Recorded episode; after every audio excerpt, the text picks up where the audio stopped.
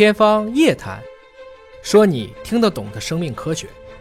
欢迎您关注今天的《天方夜谭》，我是向飞，为您请到的是华大基因的 CEO 尹烨老师。尹烨老师好，哎，向飞同学好。本节目在喜马拉雅独家播出。天儿热了，蚊子也开始出来了啊！咱们今天聊一聊对付蚊子哪些招儿才有效。我相信不同的蚊子可能会有不同的口味儿，没错，对吧？对有偏好不同的气味儿。对有没有什么气味儿是真的会吸引蚊子注意力的呢？那确实有，我们的皮肤菌群会产生不同的代谢物，这些代谢物可能是由一些混合的酯啊、醚啊这样的东西，它的气味是不一样的。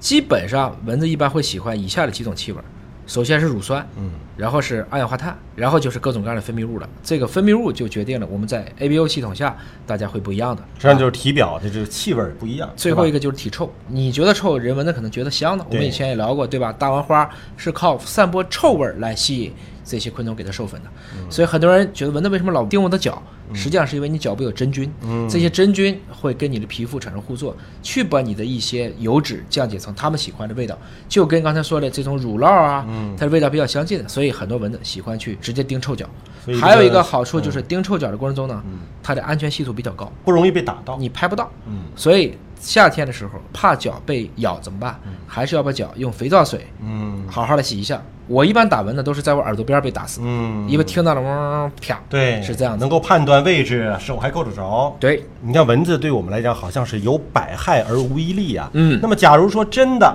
把这蚊子彻底的灭绝了，会怎么样？因为我们之前曾经聊到过，整个这个星球是一个生态系统。对，你真的是任何一个物种的消失，有可能就像蝴蝶效应一样，对会引起一连串的连锁反应。对可是蚊子的消失，我们就觉得好像没什么太多的不好的影响吧？首先说一点啊，我们往往是越想保护的东西越保护不了，越想灭掉的东西越灭掉不了。这个蚊子的基因，科学家很早就测了，蚊子有三千种，属于双翅目的，是属于一种昆虫。那么这个过程中呢，对人类最有害的就是三种蚊，我们叫伊蚊、安蚊和疟蚊。其中这个伊蚊的基因组呢，最早测出来大概是一点三八个 G，安蚊的基因组是最小的，只有大概两百七十八兆，就接近我们的蚂蚁和蜜蜂这么一个大小。那么后来发现白纹伊蚊呢是有一个比较大的一个基因组，大概有两个 G，这是迄今为止啊我们已知最大的一个蚊子基因组。换言之，这个蚊子的基因组的多样性是非常复杂的，也就是说，我们单纯从生物上想让它灭绝，这个还是不是特别容易的。还拿抗生素举例，我们以前就认为有一个抗生素就可以去干掉这些病菌。那么科学家在七十年代的时候合成了一种叫做除虫菊酯，就是今天我们各种蚊香，特别是液体蚊香的主要成分。尤其是他们当时发现了一种可以在日光下照射不分解这样的一种除虫菊酯，大家就认为蚊子以后就没有了。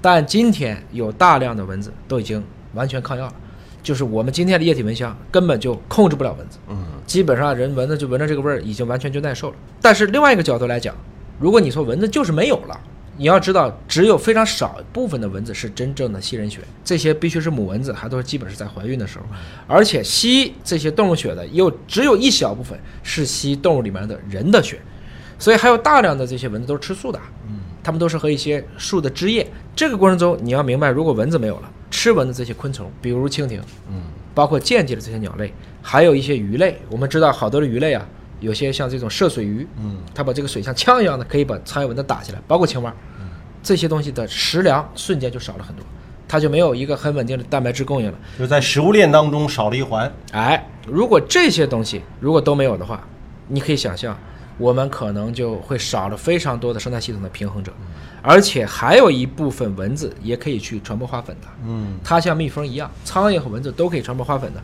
如果蚊子没有了，那可能至少要有数以千计的植物就失去了它的这种媒介。